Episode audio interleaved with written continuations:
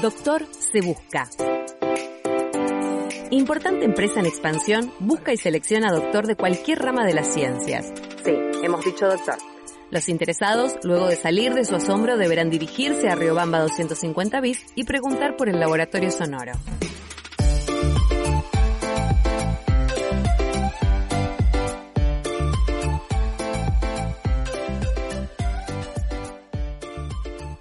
Hola, buenas tardes. Eh, ¿Venís por el anuncio? Sí, sí, vengo por el anuncio. Muy bien, ¿nombre y apellido? Jimena Cutrunio, doctora en Humanidades y Artes, mención en Historia. Tal como dice el anuncio, hay una vacante a cubrir con un doctor en Ciencias. Mi nombre es Juan Ignacio, estoy a cargo de la preselección de candidatos, Mucho así gusto. que te vamos a someter a una serie de test y pruebas para poder evaluarte, ¿cierto? Eh, queremos aclarar que el cargo al que te estás postulando no es una beca, así Ah, que no, así que pasarías a tener todo eso de horarios, jefes, caja navideña, eh, chismes al lado de la máquina de café, bueno, me explico, ¿no es cierto? Si te querés retirar, ahora es un buen momento y si no, bueno, seguimos adelante con la entrevista. No, no, mejor, si tiene aportes jubilatorios me interesa. Es una buena opción, ok. Prueba número 1. Currículum vitae. ¿Qué ha hecho usted que merece ser un ítem? Eh, estuvimos re- revisando un poco su currículum. eh, vamos a destacar algunos puntos que nos parecieron eh, dignos de, de ser observados. Primero, título de grado, arquitecta, ¿cierto? Doctorado en... doc- Humanidades doctorado en y Humanidades y Artes. Artes, convención en Historia. Sí, Si hace un postdoc, eh, quizá lo haga en Medicina del Deporte o Filosofía del Derecho, digamos, va para así abarcar todo el, el- el amplio gama de disciplinas. sí, a lo Leonardo da Vinci. Después, eh, egresó de Comunicación Social en Normal 1 en el 96 para seguir con la diversidad sí. De, de carreras. Y le- este de acá es más un comentario más personal. Le digo que hizo bien en eh, no seguir por el lado de la comunicación porque nada bueno para la comunicación puede salir de ese bachillerato. Lo sé porque yo egresé del mismo bachillerato en el 93, así que para prueba basta un voto. Bien, 2016, el currículum dice, miembro de la Comisión de Articulación para y después de 2015 a 2017 dice miembro titular de la Comisión Académica del... Y lo que no sabemos es si atribuirlo a un error eh, de impresión del currículum vitae o que todavía no saben para qué sirven esas comisiones. Ya la están formadas, pero todavía no. Pueden no- ser las dos cosas, pero me parece que es un Bien. problema del SIGEVA, del sistema que, que genera el currículum automáticamente eh, desde eh, la web de, de CONICET.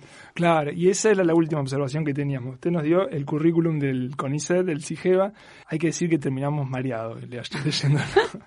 es bastante complicado. No sé, supongo que ellos tendrán un bot como para interpretarlo, porque no me va a decir que alguien lee eso, que es bastante ilegible. Eh, nosotros los científicos lo leemos, sí. Lo, lo entiende, es como, como Sí. la- la- en, la- en Matrix, que lo- la, la gente que veía la Matrix entendía la- Exacto, las exacto. imágenes. De hecho, nos autoevaluamos y evaluamos a otros investigadores con ese currículum. inabordable. Bueno, todos los test tienen un puntaje, no le fue nada mal con su currículum, lástima que nos mareamos a mitad de camino y no sabemos cómo termina su currículum, pero supongamos que termina bien. Al final de la entrevista le damos un resumen detallado de todos los resultados. Bueno, tu puntuación en este test es de 55. Bien. Y esto es porque son las hojas que tiene el currículum. No, Ah. Mucho no lo leemos, más, mayormente lo contamos, sobre todo cuando es tan complicado. Así que bueno. Bueno, ahora vamos a un breve ejercicio de completar con la palabra correcta. Yo soy especialista en, Historia de la arquitectura. porque estudié, Mi doctorado en Humanidades y Artes con mención en Historia, eh, abordando problemas eh, de historia de la arquitectura y la profesión. y esto sirve para... Y eh, si seguimos a Nietzsche, yo diría que la historia sirve para la vida y para la acción, o sea, para repensar la disciplina en el presente.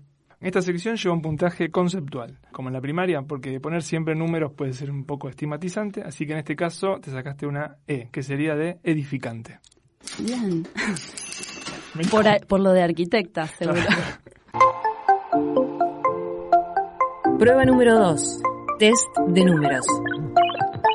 Responda únicamente con el número indicado.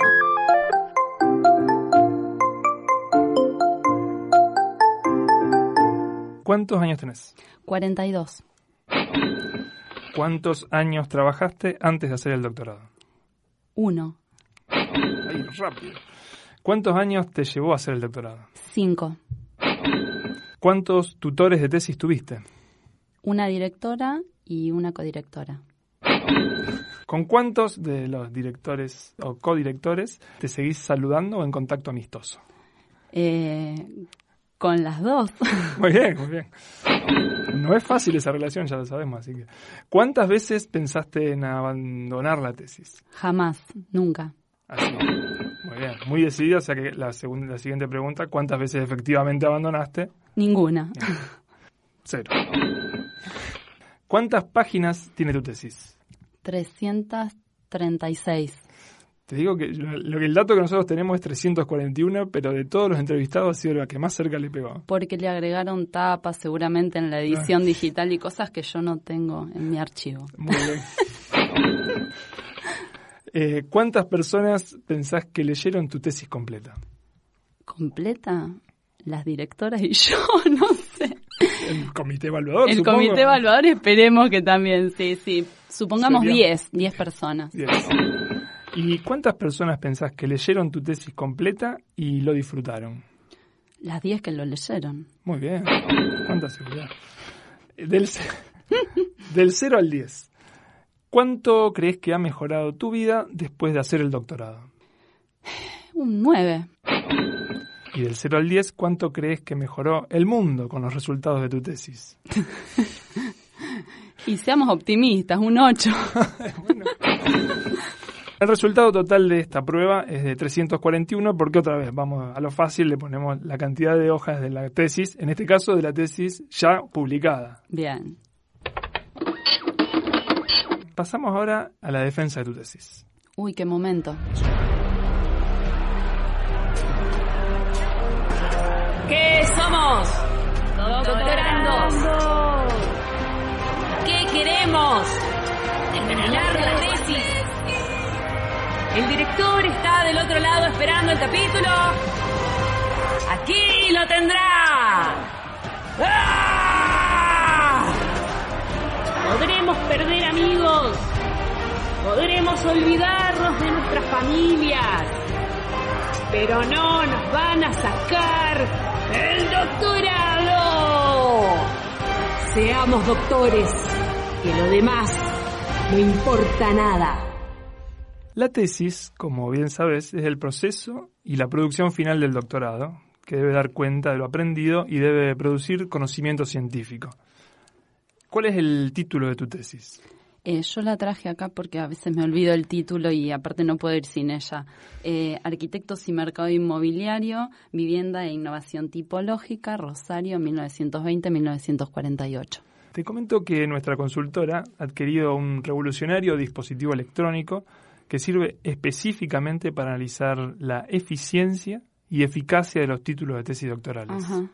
Eh, se llama Lola, por sus siglas en inglés, y a Lola le cargamos todos los datos de tu tesis para que hiciera un pormenorizado análisis, y bueno, este es el resultado que nos dio. Título. Arquitectos y mercado inmobiliario.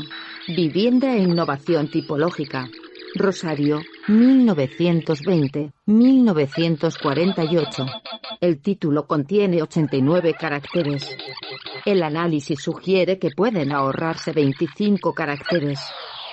Bueno, 25 te digo que igual es poco, o sea, estamos hablando de una, de una eficiencia bastante importante, pero bueno, Lola no solo hace este análisis, sino que además, como es muy sofisticado y muy interesante, nos da opciones de títulos que Ujú. podrías haberle puesto a tu tesis. Me interesa porque de hecho como estaba trabajando en el mercado inmobiliario, el tema de la especulación e- es una cuestión importante, así que si podemos especular y achicar un poco me, me interesa. Muy bien, ahí vamos con nuestra primera opción. Opción 1. Los arquitectos se le animan al mercado inmobiliario. Rosario, 1920-1948. Bueno, este rompe con la ortodoxia, más, pero tiene punch eh, y man- por lo menos mantiene eh, el orden de, de las, de las- de la fecha. Bueno, es una opción. Vamos a ver cómo es la segunda. Opción 2. Como son las nuevas casitas que venden como pan caliente los arquitectos rosarinos.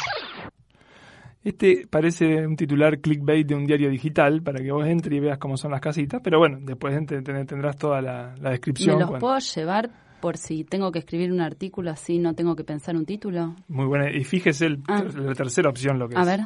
Opción 3. Boom inmobiliario. Los arquitectos tampoco se la quieren perder. Ese está bueno. Ese está bueno. Ese está muy bueno. Bueno, así que cualquier artículo, ya sabe, tiene opciones para, para sus títulos. No tiene problema de autoría, o sea, si me llevo el Lola. Lola no sé, no sé Bien, qué. Lola no sé qué. perfecto. Doctor se busca. Si alguna empresa quisiera contratar un doctor, nosotros seríamos su mejor opción para encontrar al candidato ideal.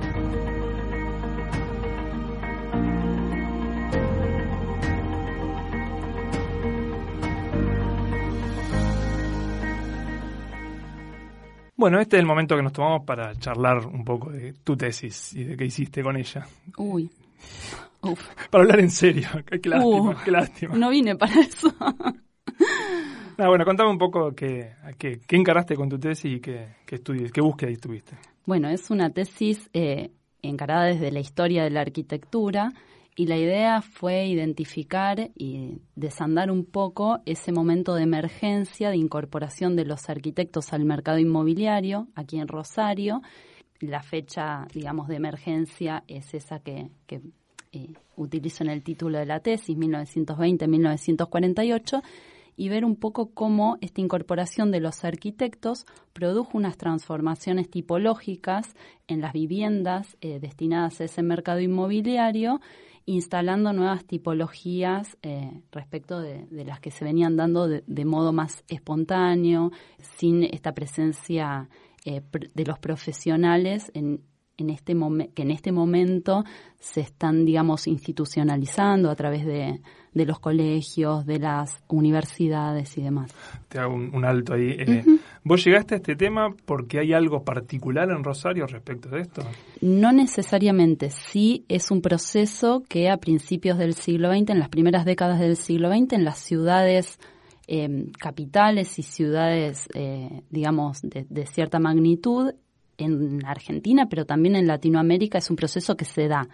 Eh, yo lo estudié en Rosario porque hice ese recorte del objeto de estudio y apuntando a este caso puntual, porque las singularidades del mercado inmobiliario requieren, digamos, focalizar el estudio porque se juegan políticas que, que van atravesándose, sean nacionales, provinciales, pero también ordenanzas municipales. Entonces, para tener un marco homogéneo, eh, dar un marco homogéneo a ese objeto de estudio, lo centré en la ciudad de Rosario, que de hecho es también eh, siempre esta cuestión, uno, uno estudia lo que tiene, digamos, cerca, lo que conoce, y aquello donde, tam, digamos, donde hay cierta vacancia eh, en el tema de investigación, eh, y accesibilidad a las fuentes, o sea, esto de la factibilidad.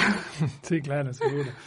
Pero, Eh, digamos, es un, entiendo que, digamos, es un caso representativo de lo que se, se produjo en distintas ciudades de, del país y de Latinoamérica. ¿Cómo era antes? Antes de que los arquitectos, porque uno supone que es lógico que el mercado inmobiliario, los arquitectos tengan una, un protagonismo, digamos. Es que, ah, digamos, en ese momento se da, le, digamos, la aparición de los primeros profesionales formados en el país. Hasta el momento en la ciudad de Rosario, y también se daba en otras ciudades, por eso decía, los profesionales que intervenían en el mercado inmobiliario eran profesionales venidos del exterior. Las primeras camadas de graduados nacionales, graduados en la UBA, empiezan a operar en el mercado inmobiliario de Rosario eh, a partir de la década del 20. Por eso teníamos una serie de, profesionales extranjeros, pero digamos tampoco estaba institucionalizada la profesión y tampoco había normativas en ese momento específicas, sí que ponían algunas restricciones, pero digamos, había un,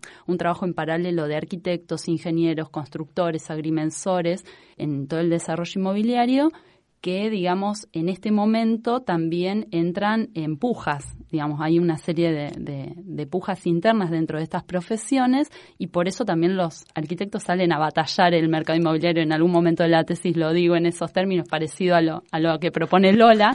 Eh, salen a batallar el mercado inmobiliario, digamos, como en la disputa por el posicionamiento respecto de otras profesiones y es ahí donde aplican aquello que les es propio, ¿no? El arte eh, a diferencia de las otras profesiones intervinientes, y todas las enseñanzas que esa formación universitaria de la UBA le, les aportó, que es la que les va a permitir hacer esa transformación tipológica. Eso, cuando decís transformación tipológica, bueno, a ver, eh, ¿cambian las formas de las casas sería o es más que eso? Eh, yo trabajé la idea de tipología de modo amplio en mi tesis. En general, eh, digamos, ahí una de las teorizaciones centrales de, la arquitectura, eh, de quien sí plantea que el tipo es un esquema, digamos, bastante genérico que determina algunas cuestiones. Digo, en términos que todos podemos conocer, por ejemplo, eh, la tipología de vivienda que se utilizaba habitualmente en la construcción en Rosario previo a, esta, a estas incorporaciones y transformaciones tipológicas es lo que conocemos como casa chorizo, que es un esquema genérico, es la sucesión de habitaciones en tira, pero las formas pueden ser variadas, la fachada puede ser distinta en una y en otra, las alturas de, de los locales también pueden variar, pero se caracteriza por eso, por una sucesión de habitaciones en tira sobre una de las medianeras, dejando un patio en el lateral. Ese esquema en línea, con la presencia de, estos profesionales en el mercado inmobiliario, va a empezar a complejizarse y a transformarse hasta configurar este esquema que, todos conocemos, que se utiliza en los departamentos en altura y demás, que es una casa compacta, que incorpora eh, los servicios al interior de la vivienda, pero los arquitectos a esta casa compacta también le incorporan ciertas cualidades que tienen que ver con la especificidad de los locales. El dormitorio es solo dormitorio, no puede ser otra cosa, a diferencia de la casa chorizo, por ejemplo, el tema de, de, ciertos recorridos, ciertos recursos en la distribución, el tema de la intimidad se empiezan a incorporar como, como problemáticas. Y también en este sentido, digamos, uno entiende que esa operación de la profesión está muy vinculada también, digamos, si bien yo indagué en la producción del mercado inmobiliario, está muy vinculada a ciertas propuestas y, demandas a nivel eh, más amplio, a niveles políticos, a nivel del Estado y demás. Y en ese sentido uno puede pensar eh, estas viviendas como dispositivos, ¿no? Como dispositivos que también tenían como función disciplinar, ¿no? En algún modo esto de, digamos, de eh, en los discursos uno ve muy claramente cómo a principios de siglo hay una fuerte crítica a los modos de habitar en los conventillos, por ejemplo, como eh, eh, espacios de, en los que, digamos, se, daban revueltas sociales y demás. Entonces, estas transformaciones tipológicas que tienden a definir a la vivienda como un espacio eh, familiar, donde se, se separan el, matrimonio de los hijos, donde se, se establecen ciertas normas de, de habitabilidad, también eh, incluye estas otras cuestiones. Claro, en el, conventillo, la unidad familiar se podía decir que era el, el conventillo entero, con su patio y con una comunidad. En cambio, en la casita que vino después es la unidad familiar, es la familia. Exacto, y el mercado inmobiliario se hace eco de, de estas cuestiones que se vienen discutiendo eh, a nivel nacional, en la Cámara de Diputados, digamos, y eh, propuestas eh, filantrópicas y demás. Bueno, el mercado inmobiliario retoma todas esas cuestiones con otros fines, por supuesto, pero, y esa es parte de la hipótesis eh, de mi tesis, digamos, son finalmente quienes instalan eh, esa transformación tipológica que en otros ámbitos se venía dando de, modo, digamos, un poco más utópico, ideal, ¿no? En la casa chorizo, yo no, creo que hoy hay, pocas, digamos que cuando yo era más chico había como una una relación más directa. han demolido y han armado edificios en altura. Supongo que alguien chico eh, hoy no sabrá ni de qué hablamos cuando, una, cuando hablamos de Casa Chorizo, o, será muy raro que, que, hayan visto alguna. Pero supongo que era una cuestión más práctica para el constructor. O sea, es voy sumando habitaciones mientras voy sumando gente a la casa o, mientras voy teniendo la plata para hacerla. De hecho, eran construcciones que eran realizadas en su mayoría por constructores y no por profesionales arquitectos o ingenieros. Pero sí ese esquema, yo antes, en los primeros capítulos de la tesis, desarrollo, digamos, esos tipos preexistentes. Ese esquema en línea, con mayor eh, complejidad, con mayores servicios y demás, también se daba en, las viviendas de los sectores más, más adinerados y eh, realizadas por eh, profesionales. O ah. sea que era un esquema tipológico muy recurrente. Y tendrá algo que ver también con la, ampliación de la familia, porque también ahí me parece que, no sé si en esa época, un poco después, se empezó a hablar de la familia tipo, como ese papá, mamá, hijo, hija.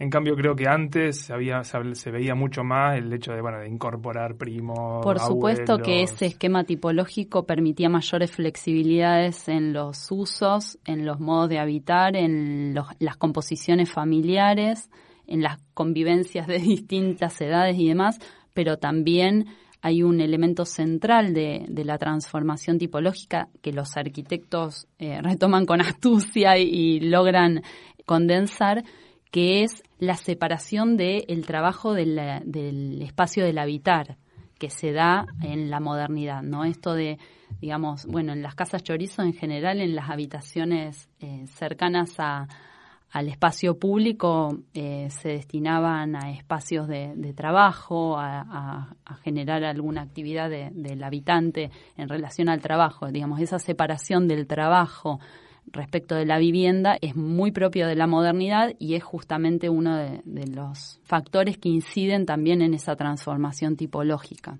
¿Qué viste de lo que fue en las políticas públicas? ¿Cuál fue el plan y qué consecuencias tuvo? En el momento, en el periodo que, que yo estudio en la tesis, justamente Rosario es un caso interesante para trabajar el mercado inmobiliario porque eh, hasta el momento, en las primeras décadas del siglo, todo lo que son políticas de vivienda tienen muy poco alcance, digamos, no, no se terminan de concretar en la práctica en la ciudad. Hay una intervención que mi directora de tesis trabaja en su tesis de maestría y está publicado, que son eh, las viviendas de Barrio Parque, eh, la vivienda del trabajador, que es una, una experiencia que hace la Municipalidad de Rosario, pero en los años 20 Luego las políticas, digo, de hecho no hay un reglamento de edificación hasta la década del 30 que regule de algún modo la construcción, eh, eh, digamos, de, modo preciso la construcción de viviendas.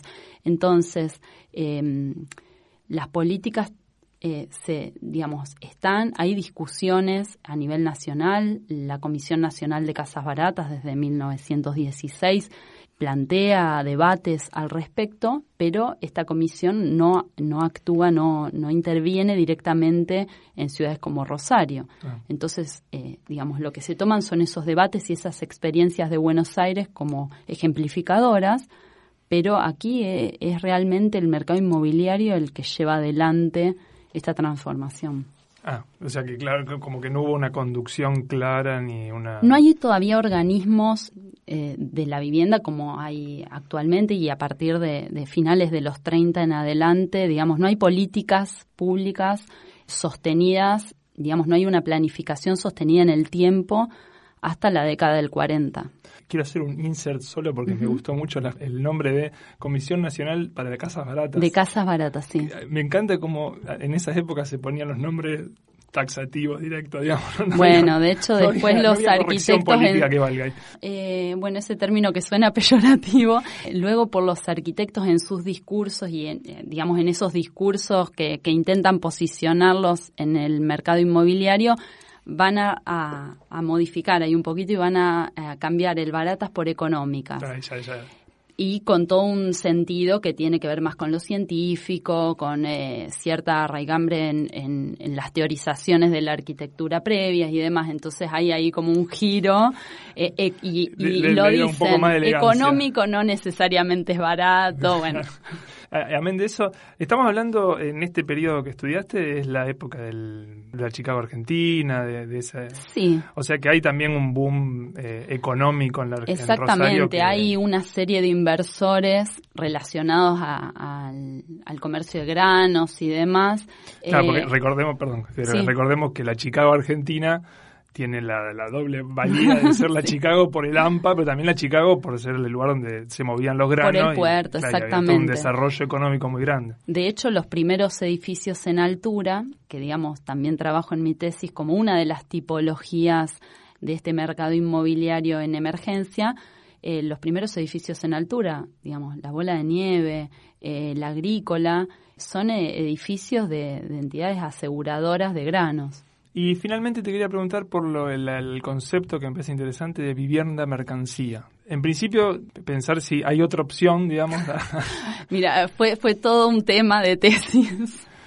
eh, empezó siendo la vivienda especulativa y, el término especulativo tenía una carga peyorativa muy fuerte, pero yo no lo pensaba así. Igual en, ese sentido discutí con directora, codirectora, con eh, comisiones académicas de doctorados y demás, eh, con profesores de cursos. O sea que te sigue gustando más especulativa. A mí me gustaba especulativa por la doble acepción que tenía, por la polisemia del término, porque hablaba de un poco de la especulación en términos económicos, financieros, pero también especular es pensar. Y, en esta transformación tipológica eh, yo creo que hubo mucho de las dos cosas. Entonces me gustaba esa polisemia, pero sí eh, tenía una connotación muy fuerte, muy cargada, entonces bueno, terminé como... Igual te diré que mercancía bastante fuerte. Sí, sí, muy marxista Pero bueno, la lógica es esa, o sea, es una vivienda que se piensa para como inversión y no como para vivir ahí. De, de, de pensar en, la en, en, un objeto mercancía es justamente esto, que había un usuario anónimo e inespecífico, no hay un comitente, alguien que encarga y pide y al que el arquitecto responde, sino que el arquitecto en estos casos estaba pensando para alguien que no conocía. Entonces también ahí juega la inventiva y, y, qué piensa el arquitecto de ese usuario que en realidad está imaginando o no conoce. Claro, y también la, entiendo que ahí juega mucho la relación entre el habitante y la, y la casa, ¿no? O sea, digo, eh, ya el habitante no la, puede la puede adornar y todo, pero ya no la puede pensar desde el principio. Es, distinta Exactamente. en, digamos el trabajo que yo hice, el habitante, eh, digamos el habitar es, es, una instancia posterior a la que no me aboqué, digamos. Pero si esta condición de pensar una vivienda para un usuario anónimo e inespecífico, alguien que no se conoce, supone unos juegos de proyecto y, unas cuestiones puestas allí en, esa redefinición tipológica que, digamos, también daban cierta homogeneidad, digamos, cuando uno, por ejemplo, estas experiencias de viviendas para los trabajadores de alguna entidad, más o menos uno tiene un perfil de esos trabajadores, digamos, tiene alguna caracterización. En este caso, el mercado, en términos abstractos, supone esto, que hay que definir franjas, entonces hay que definir varias tipologías, hay que trabajar con esto que, yo planteo también como central en, el planteo de mi tesis, que ponen en juego los arquitectos, que es esa dialéctica en el momento de proyecto entre los mecanismos de repetición y diferencia para, digamos, surtir a, esas franjas de mercado. Pareciera que esta, esta tesis está puesta entre 1920 y 1948 y no hubiese tenido, hubiese habido mucha relación parecida si, el periodo hubiese sido 2003, 2017 quizás. Ah, no sé, con el presente no me meto. No, no, meterse, pero da esa impresión, eso lo digo yo como cosa mía, obviamente. No, lo interesante de esto es, bueno, cuando me preguntabas al, al comienzo, eh, ¿para qué sirve la historia de la arquitectura? Bueno, viste cómo somos los arquitectos, citamos a filósofos, aunque no los leemos completos, eh, pero Nietzsche dice esto, ¿no? Eh, necesitamos la historia para la vida y para la acción. Abordar la historia de la arquitectura, entiendo, tiene que ser eh, una herramienta para poder pensar el hoy, para poder pensarnos hoy en la disciplina y en, los ámbitos en los que nos movemos. De todos modos, el trabajar con esa periodización, con ese momento de emergencia, también tiene que ver con esto, con identificar, como plantea Foucault, en ese momento de emergencia, el juego, cómo se da la trama de relaciones y, el cruce de manera más clara, más evidente. Pero una vez que uno reconoce eso, por supuesto que es una herramienta y un recurso para pensar el presente, el no tan presente, digamos, otras periodizaciones. Claro. Ya vamos a volver al riguroso examen que veníamos haciendo, eh, pero ah, aprovechando este momento así ameno de charla, vamos a darnos un rato para escuchar algo de música. Perfecto. Nosotros con música intentamos hacer una tesis sobre tu tesis. ¿sí? Ay, qué bueno, me encanta. Así que, bueno, tenemos tres temitas que te vamos a poner a consideración, a ver si te parece que reflejan eh, acertadamente lo que vos quisiste hablar con tu tesis. Fantástico. Este sería el primer tema. Aquellos tiempos de microcemento y otras costumbres,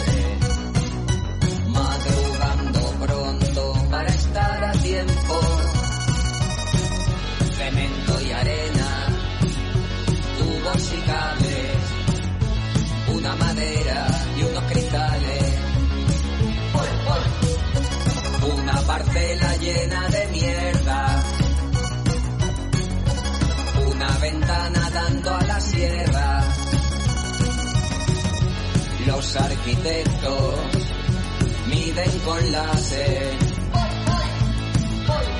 para estar a tiempo. Bien, los arquitectos. Presentamos a los protagonistas. Bien. Se llaman los arquitectos de eh, Los Ganglios, se llama la banda. Este sería el segundo tema. Una casa en construcción se mira lejos en cada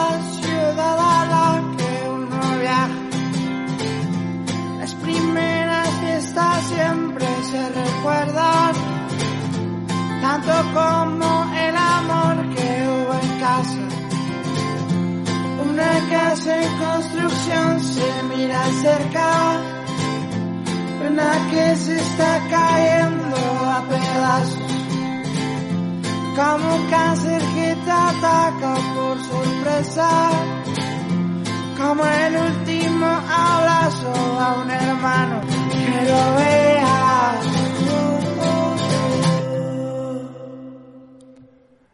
Alex Fernández, Una casa en construcción, y acá vemos como una casa en construcción y toda la, la cuestión sentimental que está puesta en Sí, este sí. tema, no sé qué, pero ¿qué pasa? Aparece el tema 3. No se mide en su felicidad, se mide en su productividad, no por lo necesario es su importancia, importa lo que deja de ganancia, no se mide el rédito social, se mide el beneficio comercial, no importa la mentira o la verdad, importa su funcionalidad. El ciclo de la crisis determinado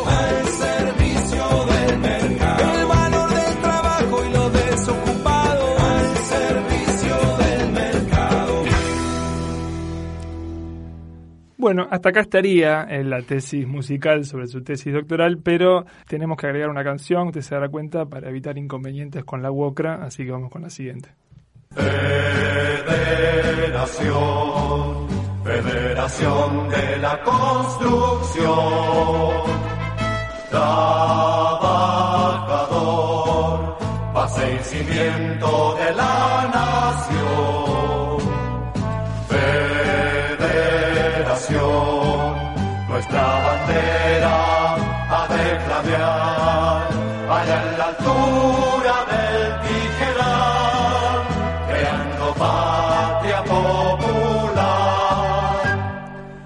Bueno, no sé si usted la tenía incorporada en la tesis, pero nosotros por convenios prepactados la, la incluimos. Bueno, ahora sí, no sé qué le pareció nuestra aproximación musical a su tesis, pero igual le comento, nosotros no nos quedamos muy conformes con eso.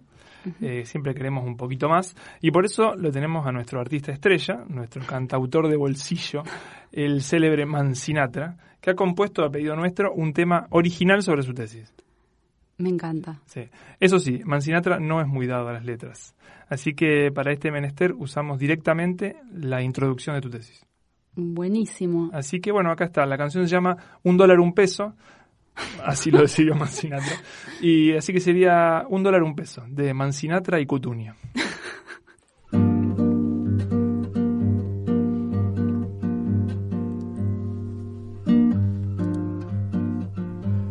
La investigación se indagó. El proceso de incorporación de los arquitectos al mercado de viviendas mediante el cruce de tres dimensiones explicativas. Las lógicas inmobiliarias con las que se enfrentó la profesión en su inserción dentro del mercado de viviendas. Dos, las políticas públicas que condicionaron al mercado inmobiliario y la inserción de los arquitectos en el mismo. El protagonismo y singularidades de la profesión de arquitectos en dicho mercado. Un dólar, un peso. Un dólar, un dólar. Un peso, un peso. Un dólar, un peso. Un dólar, un peso. Y 50 kilos de cemento.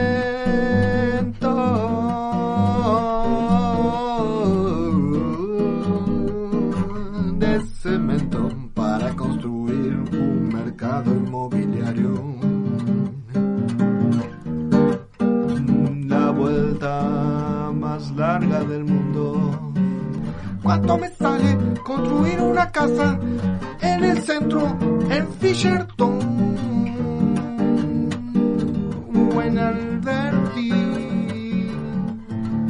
Quiero construir mi casa en zona sur. Quiero construir mi casa en zona norte. Quiero construir mi casa en zona oeste. Quiero construir, quiero construir.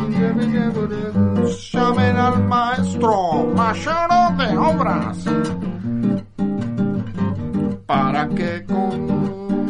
contratar un arquitecto, para que contratar un arquitecto, te va a hacer cumplir todas las leyes.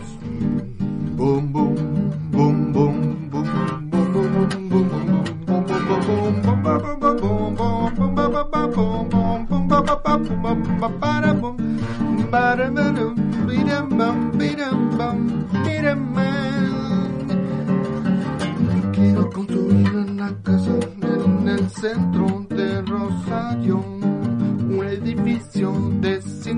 pisos. Quiero hacer con mis dolaritos. Un dólar, un peso. Mancinata Cutruño. Prueba número 3. Test del director. ¿Quién es la persona que ilumina tu camino? ¿A quién preferirías como director de tesis? Ajá. A Gaudí, porque te impulsa a hacer una tesis única y maravillosa, pero te abandona a mitad de camino. La segunda opción sería a Oscar Niemeyer, que es el diseñador del puerto de la música de Rosario, que te impulsa a hacer una tesis única y maravillosa, pero es tan única y maravillosa que después te es imposible lograrla. Y la tercera sería a César Pelli, argentino, diseñador de las eh, Torres Petronas. La condición cuál sería? Que vos sabés que ha conducido tesis únicas y maravillosas en el mundo, pero a vos te sugiere que no te vueles la cabeza y que hagas algo simple. Uy, qué difícil. difícil. eh, yo igual eh, apuesto al que termina la tesis siempre, me parece. Que, Así que los pies en la tierra. Sí, sí. eh, aunque uno después al director puede esquivarlo un poquito y, y darle vuelo, eh, vamos con el argentino. Porque en general el que, el que piensa tesis eh, únicas y maravillosas es el doctorando, ¿no?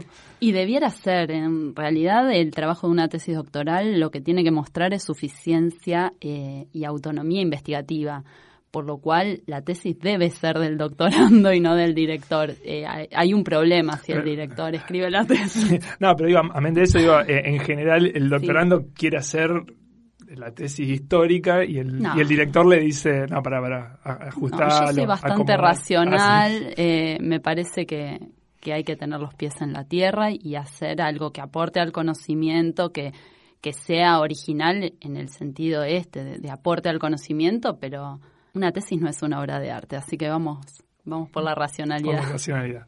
Si estuvieras en un bote en el medio del mar y pudieras rescatar a uno solo de la siguiente lista, ¿a quién rescatarías? ¿A un empleado de obras particulares de la municipalidad? Me estás metiendo en problemas. es la intención específica. ¿A Mies van der Rohe? ¿A tu directora de tesis o a Le Corbusier?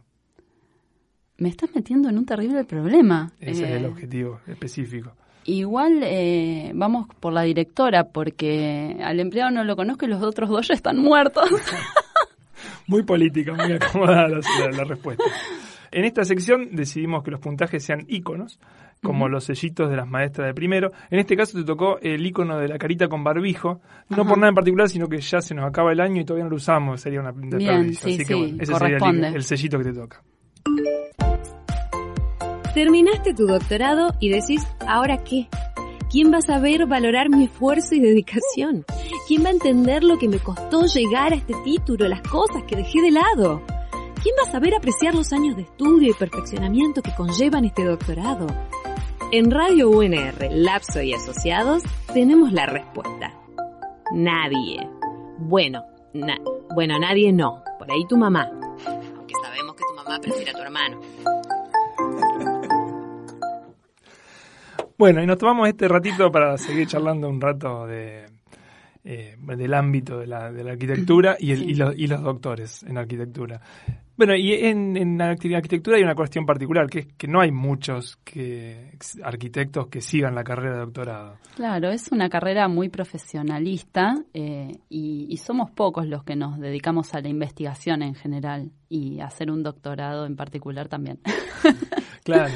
Y, y encima tiene, eh, contame cómo es que tiene, ti- así como tiene ámbitos específicos, ¿no? No es que en todas las, en todas las disciplinas dentro de la arquitectura se, se, digamos, nuestro doctorado tiene, digamos, esa ambición de, eh, de incluir distintas áreas temáticas. Sin embargo, nuestra facultad tiene, acá en Rosario, tenemos como una tradición muy marcada y en general eh, mucha más experiencia y, como decía, tradición en tesis relacionadas con el urbanismo y con la historia de la arquitectura. Pero, digamos, la idea es ampliar esa, esas líneas de, de investigación eh, que, que se dieron tradicionalmente. Claro, estoy pensando que eh, de todos modos en general pasa eso, ¿no? Que las distintas facultades, sus doctorados como que tienden a, un, a una rama o de espe- de especialización. ¿Podemos decir que la facultad nuestra está medio especializada en eso, en historia y en urbanismo, o no Pero necesariamente? por la tradición que se ha dado, el doctorado es un doctorado mm, eh, semiestructurado, abierto, digamos, puede presentarse cualquiera con temas de tesis que vayan desde el proyecto hasta alguna de, de estas de estas líneas que te mencionaba, historia, de la arquitectura o urbanismo, pero sin embargo, digamos, eh, tiene más tradición en estas líneas porque son las líneas de investigación que, que han sido, digamos, formalmente más trabajadas, digamos. Es- son los ámbitos donde tenemos investigadores de carrera, Claro. eh, pero no es excluyente, digamos. La idea sería eh, estimular otra- que otras áreas también se incorporen.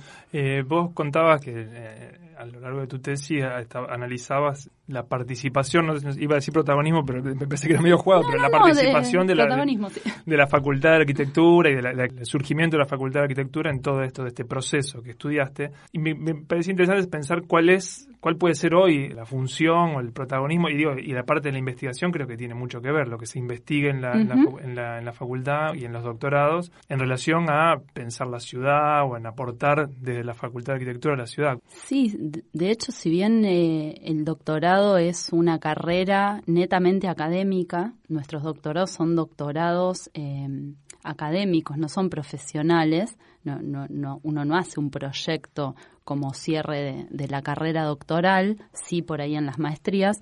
Por supuesto que todo aporte al conocimiento implica un, vínculo y se espera que tenga un vínculo, una transferencia al medio. De hecho, nuestros investigadores participan también activamente en ciertos ámbitos de gestión, en contacto. De hecho, la carrera de doctorado puntualmente tiene convenios con la municipalidad, digamos, eh, uno desde, desde el lugar académico también puede hacer aportes a, a transformar la realidad y, y los modos de acción.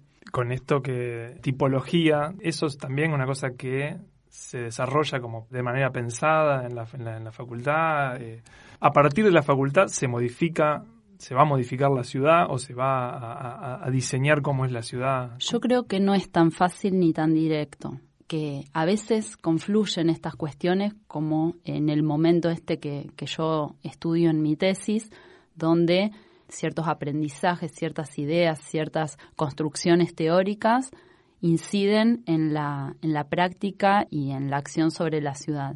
Pero no necesariamente. Hay momentos de- donde estas cuestiones, por distintos motivos, porque se juegan muchísimos factores, quedan en el ámbito académico. Lo que no quiere decir es que en otro momento no puedan ser utilizados, pero por supuesto que, que en el ámbito académico permanentemente se están pensando, repensando los modos de hacer, las tipologías respecto de la vivienda digo, no necesariamente por distintos eh, factores eh, eso se aplique o, se lleve a la práctica eh, inmediatamente o masivamente. Hablabas antes de, la, de los espacios de vacancia, digamos, hay espacios de vacancia en el estudio. ¿Qué espacios de la arquitectura deberían ser más abordados por la investigación? A ver, estos son los ámbitos tradicionales y dentro de esos ámbitos hay siempre hay temas vacantes. Sí, claro. Sí. Pero, por ejemplo, la temática más específica del proyecto arquitectónico no ha tenido a lo largo del tiempo demasiado involucramiento con lo que es la investigación formal, digamos, no tenemos investigadores de carrera de esas áreas. Sin embargo, dos de nuestros últimos doctorandos son docentes de, las áreas proyectuales, o sea, si bien no están insertos dentro de CONICET o el CIURN, que son los, los organismos que financian las investigaciones eh, de manera formal, hay como una intención de, incorporar estas áreas de manera más sistemática a, la producción académica del doctorado. Consultores externos. ¿Qué opina Daniel Higiénico de todo esto?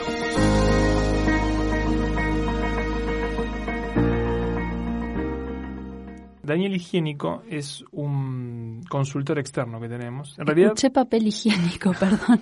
No, él se llama Daniel Higiénico. Ah. En realidad igual él no, sabe que es consultor externo nuestro, él simplemente es un músico de España.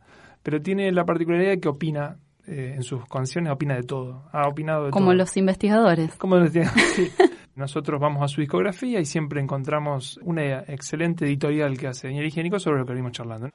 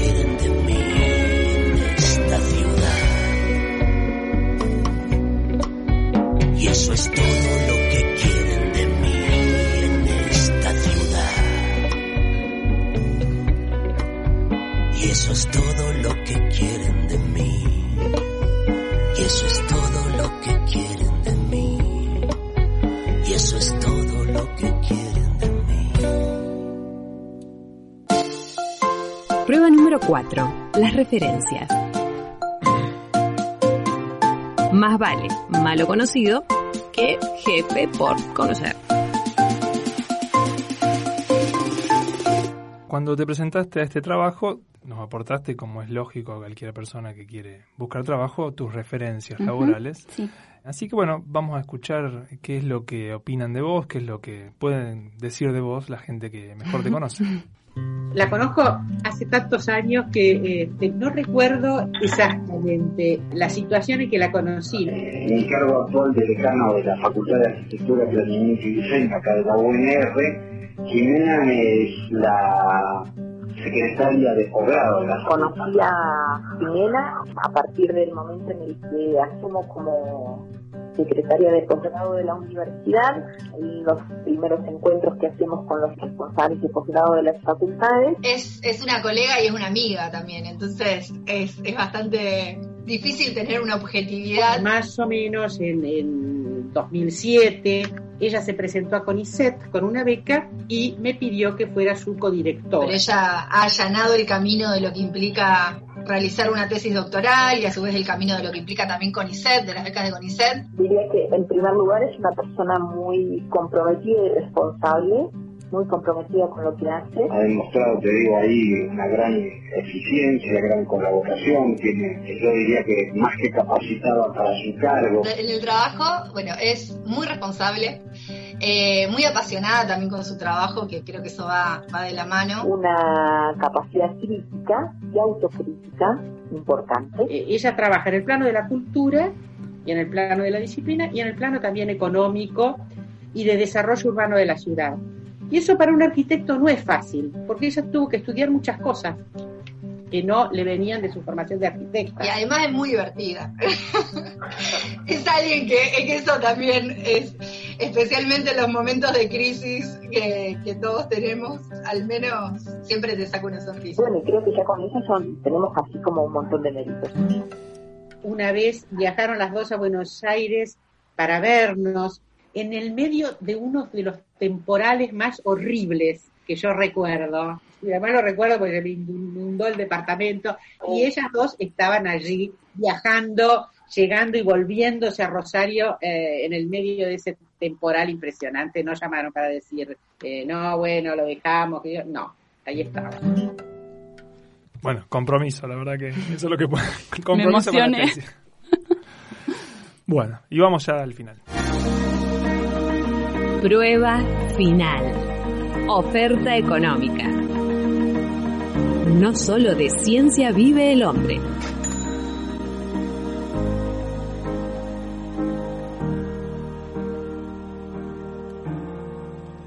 Ya estamos terminando esta entrevista, pero claro, la pregunta obligada es cuáles son tus pretensiones. Así que, bueno, decinos cuáles son tus pretensiones en lo laboral. ¿Cómo te ves trabajando de acá a 5, a 10, a 20 años? No sé, yo me siento muy cómoda ahora, pero con esto que me, que me hicieron ver, no sé si no dedicarme a la música. Ah. Estaría Eh, bien. Pero no, me Por siento muy letras. cómoda. La verdad que no tengo demasiadas ambiciones de mucho más, me parece que ya, ya conseguí suficiente. Mira, te diré que eh, ahora que estamos terminando el ciclo, me doy el segundito para decir que lo hemos escuchado bastante en ese micrófono. Eh, la Ajá. gente ya doctorada y, y en- con algún cargo en la universidad que termina diciendo eso. Estoy, bien, estoy bien. Todos dicen, bueno, me gustaría ganar un poco más, pero más allá de eso, eh, Sí, igual no, digamos, en los investigadores el dinero no es, no es la, meta. ¿no? No es la, la verdad es que sus expectativas son interesantes, pero le comentamos que nuestros recursos son limitados. Ajá. Y además de ser limitados los recursos, no creemos mucho en esto, en la meritocracia. Así que decidimos darle a todos los doctores que se postulan las mismas chances de tener ese futuro aventuroso con el que pueden llegar a soñar. Así que para eso tenemos acá nuestra rueda de la suerte, ahora te voy a mostrar, para que puedas seguir soñando en grande. Perfecto. ¿Tengo que hacerla girar? Claro. Me gusta porque es como una tapa de impermeabilizante, es bien arquitectónico la rueda. Usted desnuda. Eh, bien, a ver, que no sé qué. Dice, inspector de aves, conejos y huevos. Bueno, le ha tocado un, un, un- un cargo... Una tarea, mm. Eh, Usted sabe que tiene, no sé si está, está anoticiada, que tiene una gran jerarquía ese cargo. No, no, no sabía. Sí, porque fue el cargo al que ascendieron a Borges cuando era cuando era director del- de la Biblioteca Nacional. Ajá. Lo ascendieron a ese a ese cargo eh, cuando llegó el peronismo. Así que bueno, así que podría llegar a tener el mismo cargo que Borges, no sería poco. Bueno, esta es la oferta que nosotros le podemos hacer en este momento. El azar dijo eso, había otros, había director del CONICET o CEO de una multinacional, pero no- le tocó por suerte esa. Bueno, pero en este contexto de aislamiento, cuidar aves, eh, está bien. Está bien, está bien, es simpático. Así que bueno, hasta acá llega. Lo único que le voy a pedir. Bueno, usted en este caso trajo la tesis, pero no Sí. creo que me la quiera dejar. Porque nosotros lo que pedimos es que nos dejen eh, autografiada la tesis. Pero mm, como es, eh, las tesis son una cosa grande, una, una cosa gruesa y es bastante costoso Sí. imprimirla, nosotros tenemos una tesis que, que nos quedó acá perdida y que mm, olvidada o más bien dejada a propósito, me parece. Entonces nosotros le pedimos que nos, nos autografíen esta tesis Bien. todos los doctores. eh, así que bueno, es una tesis de Harvard, ojo al piojo, tiene una, una- una tesis con, con relevancia. Ahora Sí. que un tal Eh, Domingo la Felipe puedo leer esa, antes de pero- firmarla porque... Y si la lee me parece que no la va a querer firmar, así que más vale busca una página nomás y cualquiera. No, yo porque esto de firmar cualquier cosa no... No, Ah, no es. bien. Y si le quiere dejar una, una, una dedicatoria. Una dedicatoria. sí. Ahí estamos. Muy bien, si la quiere leer. Al equipo de Doctor Se Busca, con mucho cariño, Jimena. Muchísimas gracias. Bueno, como siempre, tenemos su teléfono, cualquier cosa la estaremos llamando. Muchas gracias por haber venido. No, gracias a ustedes. Doctor Se Busca es un programa de lo que es la ciencia, una coproducción de Radio Universidad con el Laboratorio Sonoro UNR, espacio radicado en la Escuela de Comunicación Social de la Facultad de Ciencia Política y Relaciones Internacionales. Con la participación de Valeria Millar, Juan Ignacio Isern, Cristian Asiani y Gabriela Ramírez. La operación técnica de Gustavo Re y la participación especial de Nicolás Mansi como Mancinatra. Escucha este y todos los podcasts de lo que es la ciencia en Spotify, iBox, iTunes, tu repositorio de podcast preferido o entrando a las pestañas de podcast en la página web de la radio, radio.unr.edu.ar.